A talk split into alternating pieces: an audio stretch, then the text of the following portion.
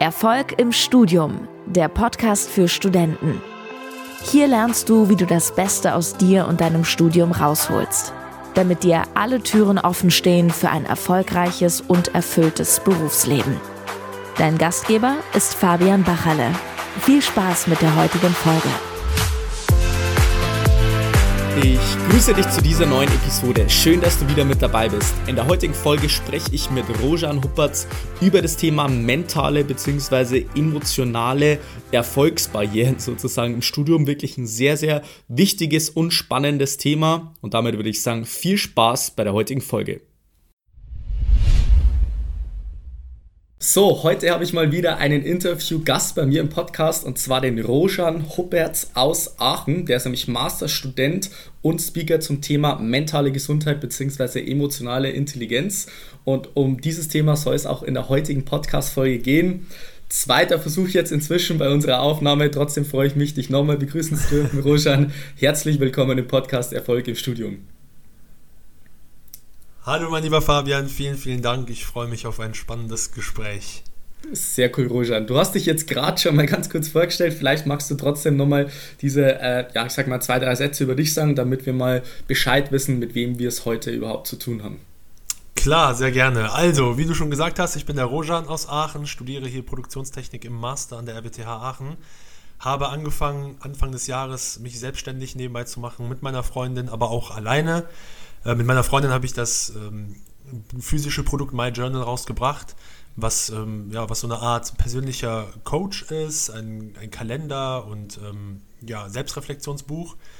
Dann bin ich auf äh, verschiedenen Bühnen mittlerweile unterwegs und ähm, versuche diesen, diesen Spagat äh, des Studiums oder des, des der Ingenieurswissenschaft ähm, zu dem, was meiner wahren Leidenschaft äh, wirklich ähm, hergibt, irgendwie zu verschmelzen und miteinander zu verbinden. Und ähm, da bin ich auf einem ganz äh, spannenden Weg auf jeden Fall. Ja, hört sich schon mal gut an. Also wie gesagt, heute soll es vorrangig um das Thema mentale Gesundheit bzw. emotionale Intelligenz gehen. Ist auch deine Expertise, hast du dir auch in den letzten Monaten, Jahren und so weiter auch selbst erarbeitet, wie ich jetzt auch schon mitbekommen habe. Vielleicht magst du uns trotzdem nochmal da mit reinholen auf die Story bei dir, wie es bei dir angefangen hat, vielleicht auch selber vom Studium, dass du da einfach ein bisschen was dazu erzählst, damit, du, damit wir einfach Bescheid wissen, warum das jetzt genau dein Thema ist, beziehungsweise was du den Studierenden oder auch anderen Menschen vielleicht auch da zum Thema emotionale Intelligenz überhaupt mitgeben, mitgeben kannst, ist ja, sage ich mal, ein Begriff, der in der heutigen Zeit immer wieder aufkommt, wo vielleicht viele noch gar nicht so wirklich wissen, was sie damit anfangen sollen.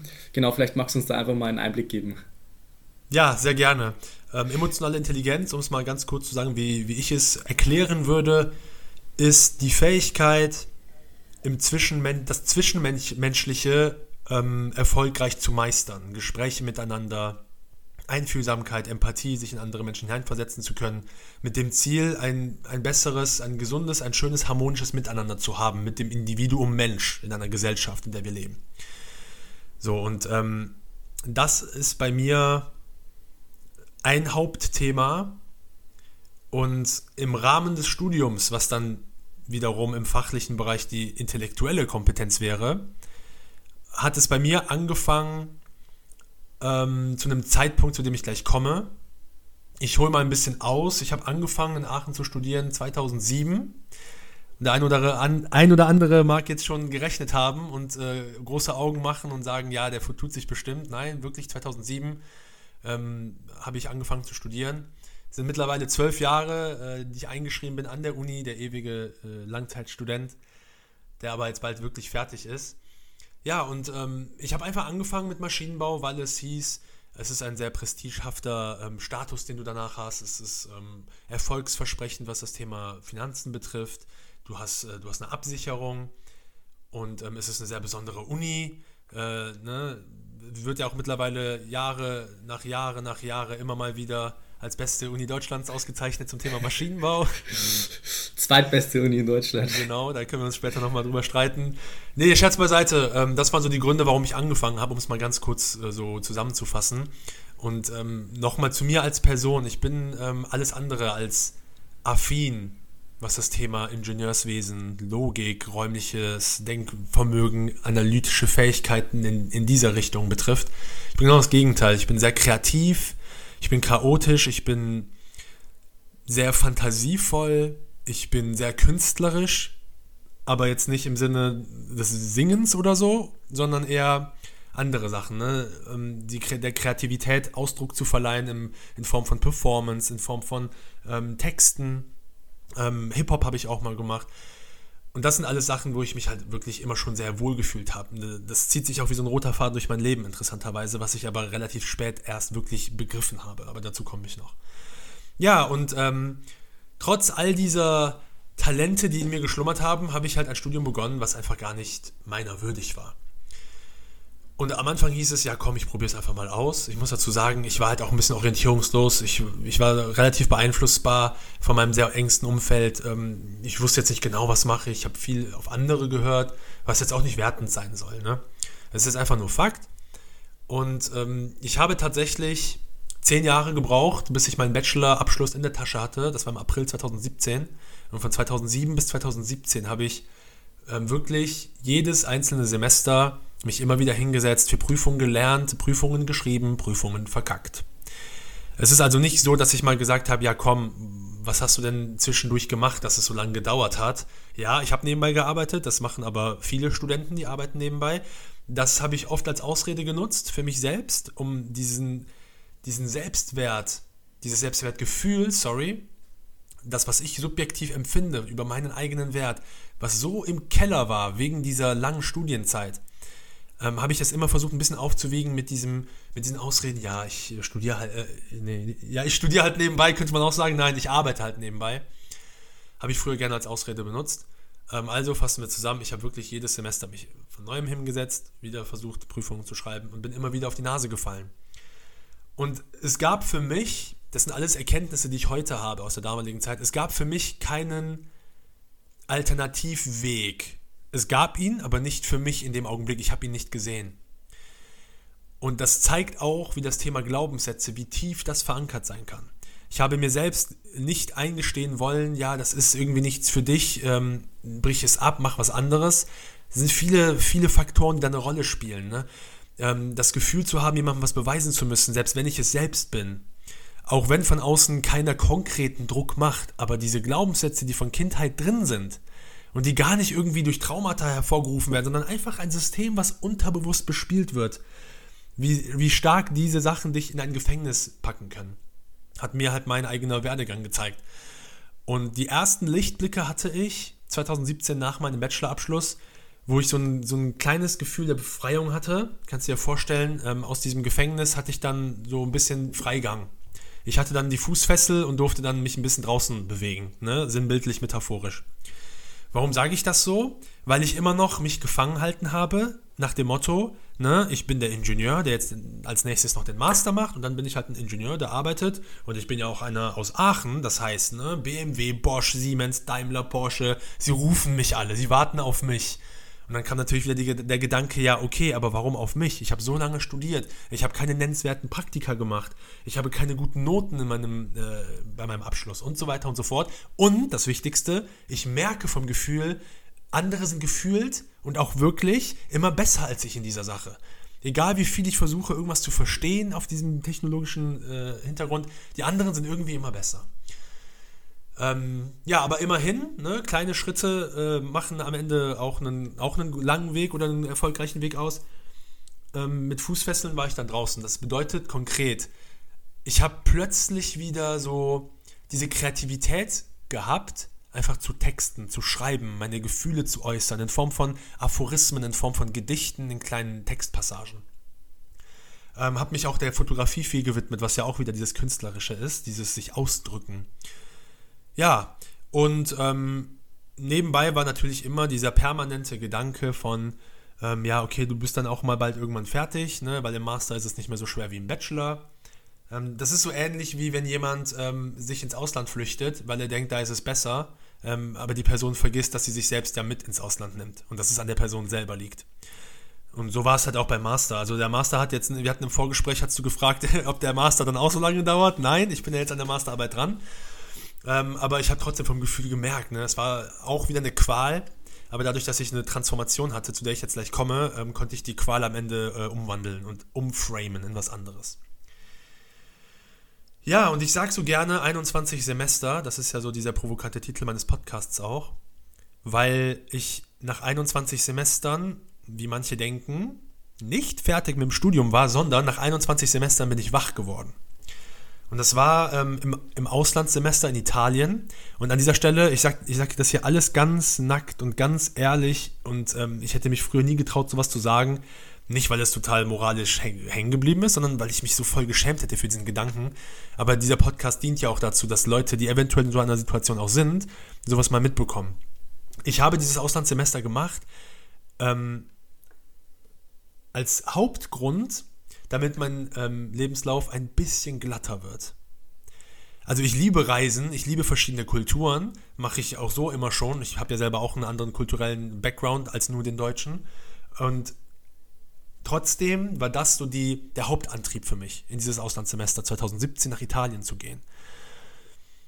Und ähm, ich hatte für mich so eine kleine Vision, in Italien immer am Strand entlang zu gehen und ähm, für mich zu überlegen, wie kann ich, aufgepasst, diesen Lebenslauf so glatt wie möglich machen, dass ich am Ende ein, ein würdiger Ingenieur bin, der dann irgendwie Erfolg hat und auch angesehen ist als Ingenieur, dass ich das auch alles kann und so. Und dieser Gedanke hat sich für mich gut angefühlt. Das ist ja immer relativ. Ne? Heute dreht es mir den Magen um, wenn ich denke, warum habe ich es nicht einfach mal aus mir rausbrechen lassen, dass es was ganz anderes ist, was ich möchte. Na gut, ich habe eben gesagt, Schritt für Schritt. Ja, und ähm, ich habe auch überlegt, ja, da machst du den Doktor, ne? im Außen den Wert erhöhen. Ich habe gesagt, ich mache den Doktor, weil dann habe ich mehr Ansehen, mehr Status. Und anstatt meinen inneren Wert einfach zu erkennen, ich muss ja den inneren Wert nicht suchen, er ist ja schon da bei jedem von uns. Wir sind ja alle wertvoll von innen heraus. Wir müssen es nur erkennen, dass es da ist und dann müssen, ich sage extra nicht dürfen, wir müssen das annehmen. Das ist ganz, ganz wichtig. Nicht im Außen den Wert definieren, den du hast. Und erstens kommt es anders, zweitens als man denkt. In Italien angekommen, ähm, hatte ich aber auch schon angefangen, Podcasts zu hören zum Thema Persönlichkeitsentwicklung, um es mal ganz allgemein zu sagen. Und das bedeutet, dass ich mich schon mit gewissen Fragestellungen auseinandergesetzt habe.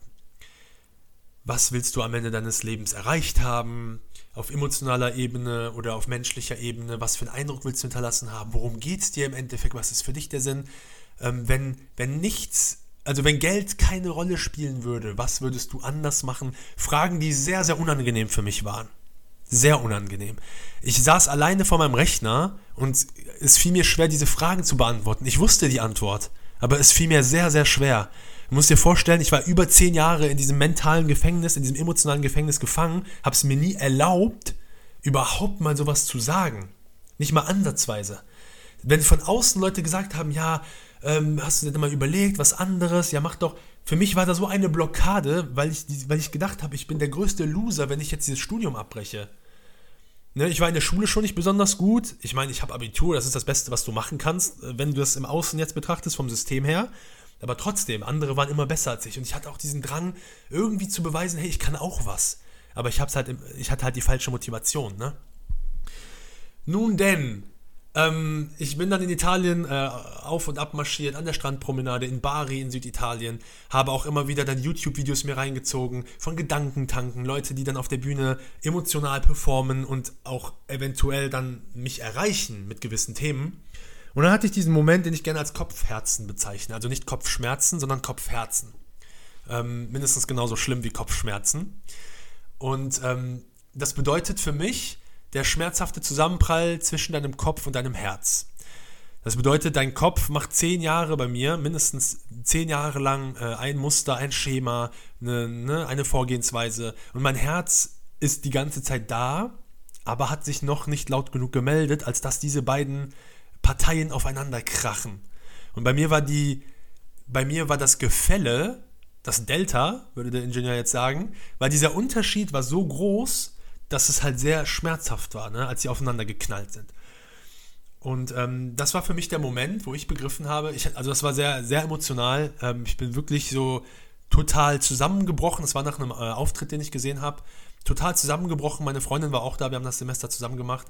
Ähm, in Tränen ist, ist schon untertrieben. Es war wirklich so ein emotionaler Ausbruch. Ich bin an sich ein sehr emotionaler Mensch. Ich bin sehr impulsiv, ich bin sehr extrovertiert, sehr temperamentvoll. Jetzt habe ich, glaube ich, alle Standardwörter genannt, was, was das betrifft. Ähm, und ich habe dann einfach alles rausgelassen. Ne? Es war sehr, sehr schmerzvoll, wirklich. Wenn ich heute auf der Bühne über diesen Moment spreche oder auch in Podcasts, da bekomme ich selber jedes Mal Gänsehaut, weil ich mich jedes Mal wieder in die Situation automatisch versetze und dann auch denke, so, heute denke, habe ich tiefste Dankbarkeit, dass ich diesen Moment hatte. In diesem Moment damals war es eine Befreiung, aber es war auch ein großes Fragezeichen. Was mache ich jetzt? Ich kann nicht mehr diesen Weg weitergehen, weil das war gerade dieser Cut. So, und ähm, um es mal, heute habe ich das alles ein bisschen konkreter gefasst. Damals wusste, hatte ich das nicht so vor Augen. Aber das kann ich ja jetzt sagen. Ich wusste damals, was ich nicht mehr will, wer ich nicht mehr sein will. Aber ich wusste für mich gar nicht, wer will ich denn sein? Was will ich denn machen? Auch wenn ich mir meiner Stärken auch bewusst war, ich konnte mir einfach wegen dieser ganzen Glaubenssätze und dieser ganzen Zeit, die vergangen ist, gar nicht vorstellen, jetzt irgendwie in eine andere Richtung gehen. Und wenn ja, welche überhaupt? welches Studium gibt es denn, was das auszeichnet, was ich will? Merkst du, das ist wieder dieser Systemgedanke. Es muss für alles ein Studium geben, eine Ausbildung geben. Ja, und dann habe ich einfach mal ähm, gesagt, vertrau einfach mal, Urvertrauen. Fang an, dein Selbstbewusstsein aufzubauen, fang an, in dein Umfeld zu vertrauen, bau dir Menschen um dich herum auf, die ähnlich ticken. Und das alles habe ich dann geschafft, indem ich mir selber ein Coaching äh, ich habe selber investiert in mich, in ein äh, teures Coaching, wo ich dann wirklich so unterstützt wurde für so eine Transformation. Dann habe ich regelmäßig Bücher gelesen, Podcasts gehört und habe angefangen wirklich mal zu träumen. Aber so, so dieses Träumen, was wirklich einer Vision nahe kommt, die du auch fühlst. Ich sage ja auch in Coachings oder generell, wenn es um das Thema Visioni Visualisieren geht, ähm, es reicht nicht alleine aus, sich irgendwas vorzustellen mit deinen Gedanken, ähm, wir dürfen das auch mit den Gefühlen verknüpfen. Erst dann schaffen wir es, sowas zu manifestieren. Dass wir uns dahin gezogen wissen. Dass wir wissen, es wird passieren, weil ich fühle das richtig. Und das hatte ich immer in meinem stillen Kämmerlein. Ich habe das mit niemandem geteilt. Ich habe für mich selber ähm, im Wohnzimmer dann ne, mich in eine, in eine Bühne versetzt und angefangen zu performen. Ich sage bewusst performen und nicht Speaking an sich. Ähm, wir haben ja am Anfang gesagt, dass ich mich dem Thema Speaking sehr, sehr stark widme. Speaking ist für mich sehr unscharf. Ähm, Performing trifft es schon eher, weil Performance ist auch irgendwas, wo du wirklich diese Leidenschaft reinsteckst, wo du Emotionen überträgst, übermittelst, wo du Inhalte äh, klar auf den Punkt bringst, um ein Ergebnis zu erzielen, nämlich dein Gegenüber zu erreichen. Und das habe ich mir dann alles erlaubt. Ähm, ja, und äh, mit der Zeit, das ist ja jetzt auch zwei Jahre her, ab dem Zeitpunkt, ich äh, fasse es jetzt mal zusammen, äh, damit die Leute nicht denken, dass du eingeschlafen bist. Ähm, ab dem Zeitpunkt, wo Kopfherzen passiert ist, gab es für mich diese Wandlung und ich bin ins Urvertrauen gegangen. Ich habe viele Dinge gemacht, ohne zu wissen, wofür ist das gut. Heute, ähm, darüber haben wir auch eben kurz gesprochen im Vorfeld, heute ähm, ernte ich diese Saat, wenn man das denn so sagen kann. Heute fallen die, äh, die, die Früchte, nicht alle, ne? Die, es ist ja ein kontinuierlicher Prozess der hoffentlich niemals aufhört. Aber die Früchte, die fallen immer, immer mehr runter in meiner Hand und sie sind richtig reif. Und ich weiß jetzt, ähm, warum ich gewisse Sachen gemacht habe, ohne zu wissen warum, weil der Schmerz war zu groß, als dass ich wieder in dieses alte Muster reingehe. Mhm. Okay, sehr cool. Ich muss sagen, äh, es war jetzt ein relativ langer Einstieg, aber ich glaube, das war extrem wichtig, um das einfach mal zu verstehen, wo kommst du her und warum machst du das, was du aktuell machst. Und ich finde das extrem spannend und äh, ich klebe da wirklich an den Lippen, wenn, wenn du da was erzählst. Also ich muss sagen, ich habe jetzt auch schon den einen oder anderen Vortrag von dir angehört. Auf YouTube, glaube ich, hast du da mal einen gepostet oder so. Und da muss genau, ich sagen, richtig. Ähm, es ist echt wieder immer wieder faszinierend, wenn du was erzählst. Da taucht man so wirklich so rein in die Story. Und ich habe mir jetzt einige Sachen auch ein bisschen notiert, wo ich mit dir drüber sprechen möchte. Mhm. Zum einen möchte ich auch dir so meine Sichtweise mitgeben, äh, damit man vielleicht auch mal eine andere Sichtweise sieht. Also du hast jetzt eigentlich berichtet, dass es bei dir insgesamt, ich sag mal, 21 Semester gedauert hat, bis du aufgewacht bist, in Anführungszeichen.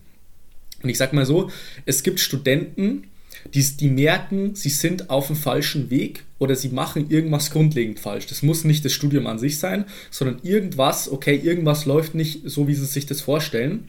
Und es gibt Studenten, die merken relativ schnell, dass das passiert und können da relativ schnell, sage ich mal, irgendwie einen anderen Weg einschlagen oder, sage ich mal, die Kurve kriegen, Anführungszeichen. Es gibt Studenten, die brauchen sehr, sehr lange, wie es bei dir jetzt war, 21 Semester.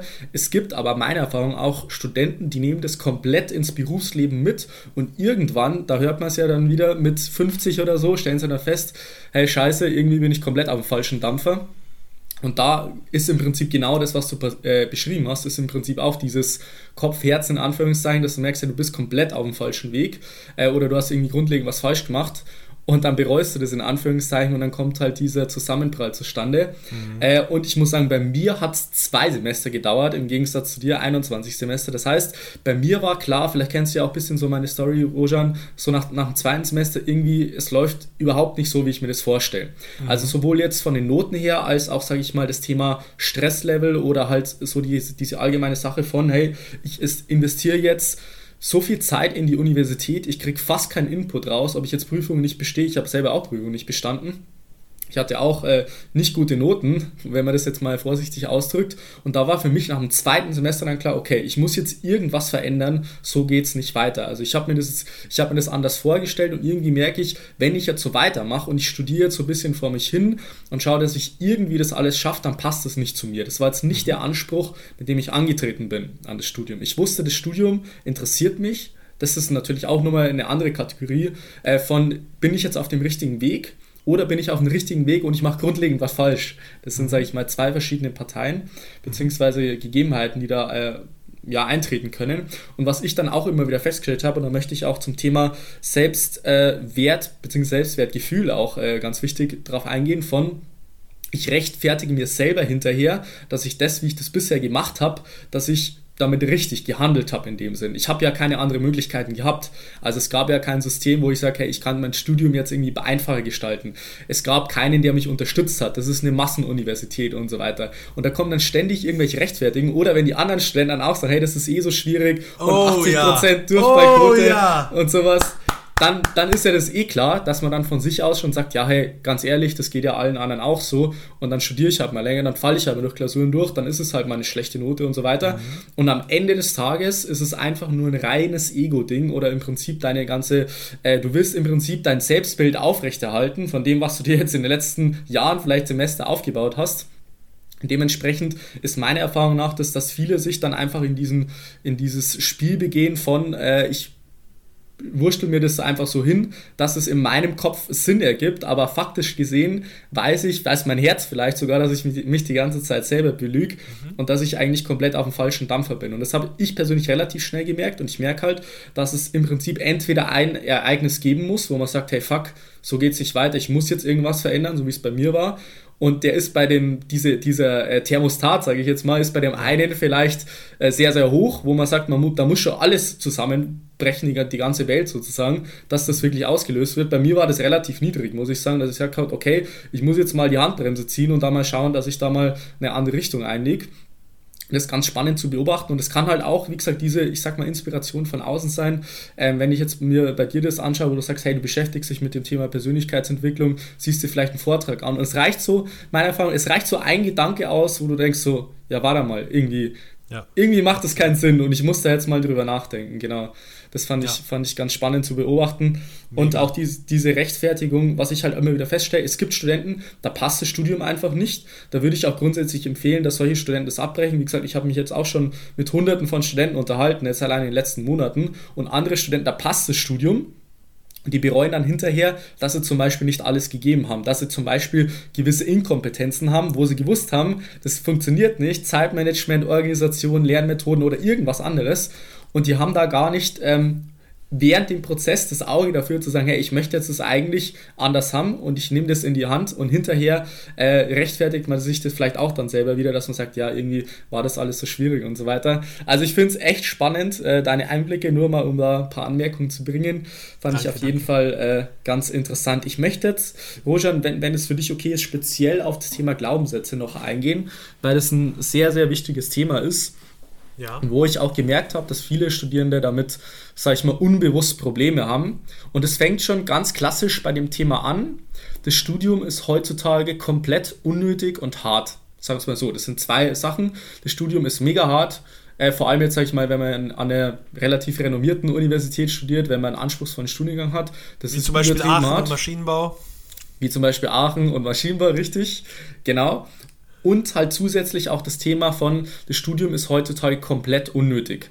Und es sind so zwei Faktoren, wenn man wirklich diesen Glaubenssatz hat, wenn man da wirklich drüber nachdenkt, dann macht es ja faktisch gesehen überhaupt keinen Sinn, dass ich meine Zeit und Energie in irgendwas investiere, wo ich selber davon nicht überzeugt bin. Verstehst du, was ich meine?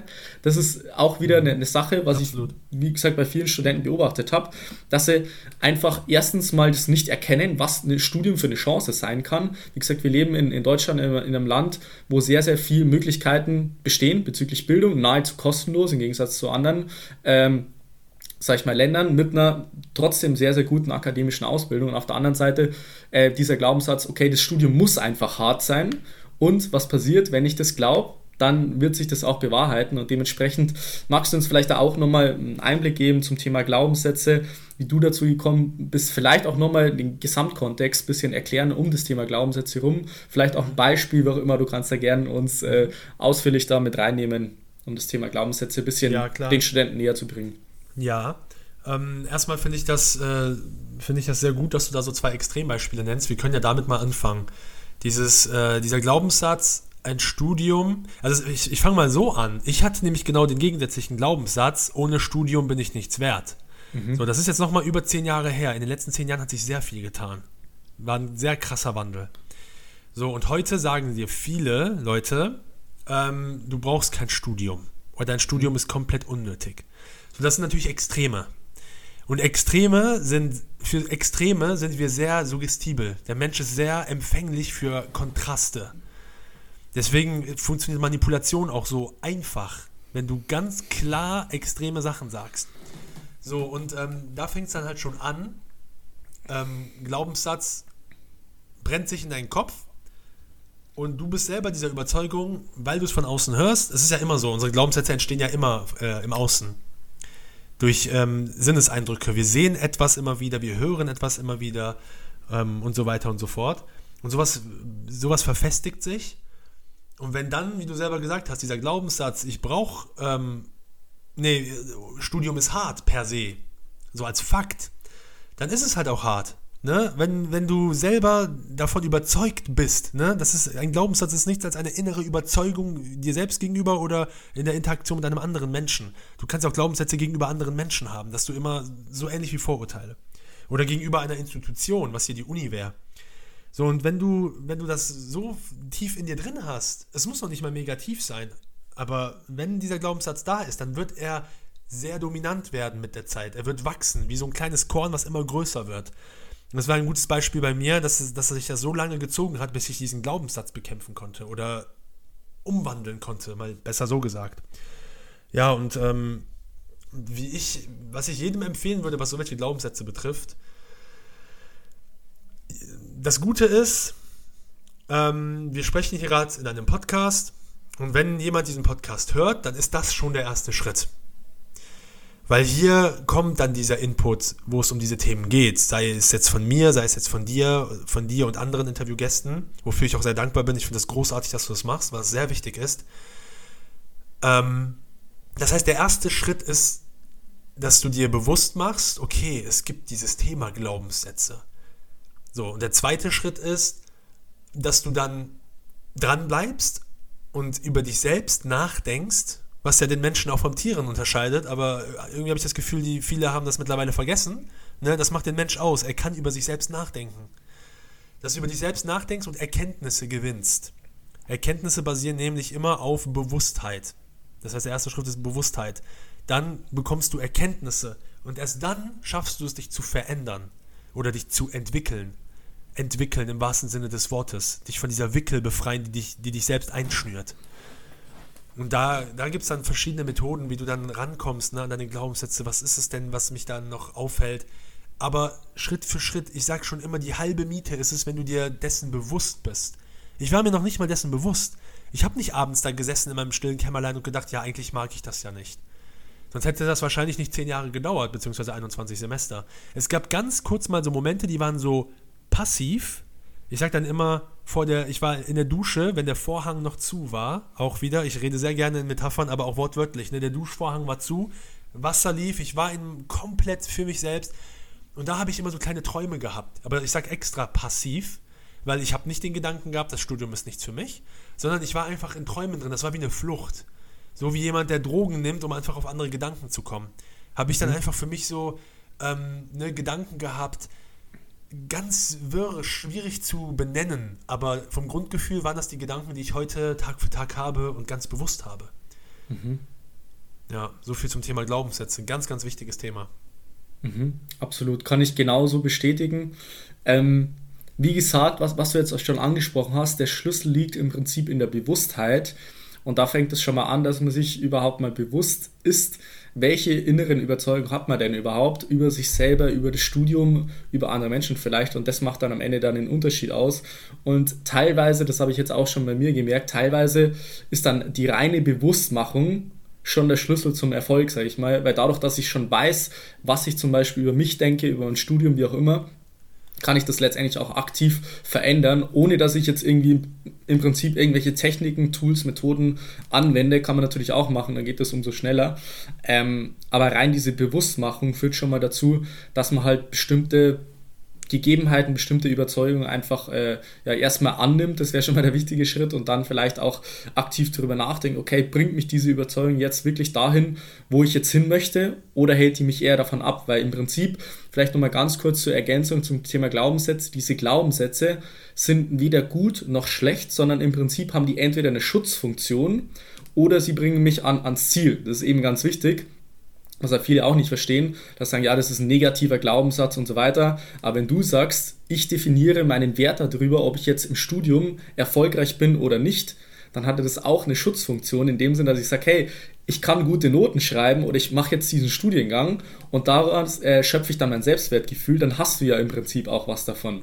In dem Sinn. Das muss, das muss man vielleicht auch mal erst verstehen. Das also ist meiner Erfahrung nach einer der größten Fehler, den man machen kann, dass man diese Glaubenssätze einfach negativ und positiv unterteilt, ohne wirklich zu sagen, okay, dieser negativ in Anführungszeichen, der bringt mir auch persönlich eigentlich was und der ist für eine Schutzfunktion da. Das ist auch ganz wichtig. Genauso wie bei dem Thema Emotionen ist meine Erfahrung nach, äh, und da bist jetzt du der Experte auch, es gibt keine negativen Emotionen in dem mhm, Sinn. Richtig. Also Wut, Trauer, Angst und so weiter, das hat auch im Prinzip wieder was Gutes in Anführungszeichen, Absolut. Dass, dass man das für sich nutzt, dass man sagt, okay, ja. Angst ist im Prinzip auch eine Schutzfunktion und so. Und das kann einen paralysieren, das kann einen lähmen und so weiter, das kann einen in komplett eine falsche Richtung bringen. Äh, aber es hat auch eine Schutzfunktion, genauso wie positive Emotionen nicht nur dazu da sind, dass man jetzt gut drauf ist, wie, der, wie auch immer, sondern das irgendwie ergänzt sich das. Und ich glaube, wenn man so diese Balance hält und dementsprechend möchte ich auch jetzt überleiten zur emotionalen Intelligenz, dass man halt da einfach äh, eine gewisse Bewusstheit dafür schafft, dann ist man, glaube ich, schon auf dem richtigen Weg. Und dementsprechend möchte ich dir jetzt da einfach nochmal die Bühne geben, mhm. jetzt überleiten von, sag mal, Glaubenssätzen. So, das war jetzt der erste Teil des Interviews mit Rojan und im zweiten Teil geht es dann nächste Woche eher um diese emotionalen Erfolgsbarrieren im Studium. Wirklich auch sehr, sehr spannend und da kannst du dir gleich schon mal äh, im Kalender markieren. Nächste Woche um 5 Uhr morgen geht die zweite Folge des Interviews mit dem Rojan online. Ansonsten kannst du wie immer der Facebook-Gruppe beitreten oder auch meinen YouTube-Kanal abonnieren, der seit kurzem online ist. Die Infos dazu findest du in den Show Notes und dann freue ich mich, wenn du in der nächsten Folge wieder mit dabei bist. Bis dahin wünsche ich dir noch einen wunderbaren und erfolgreichen Tag. Bis dann, bleib dran. Dein Fabian. Ciao. Vielen Dank, dass du heute wieder dabei warst. Willst du wissen, wie du das nächste Level in deinem Studium erreichen kannst? Dann buche dir jetzt ein kostenloses Beratungsgespräch mit Fabian.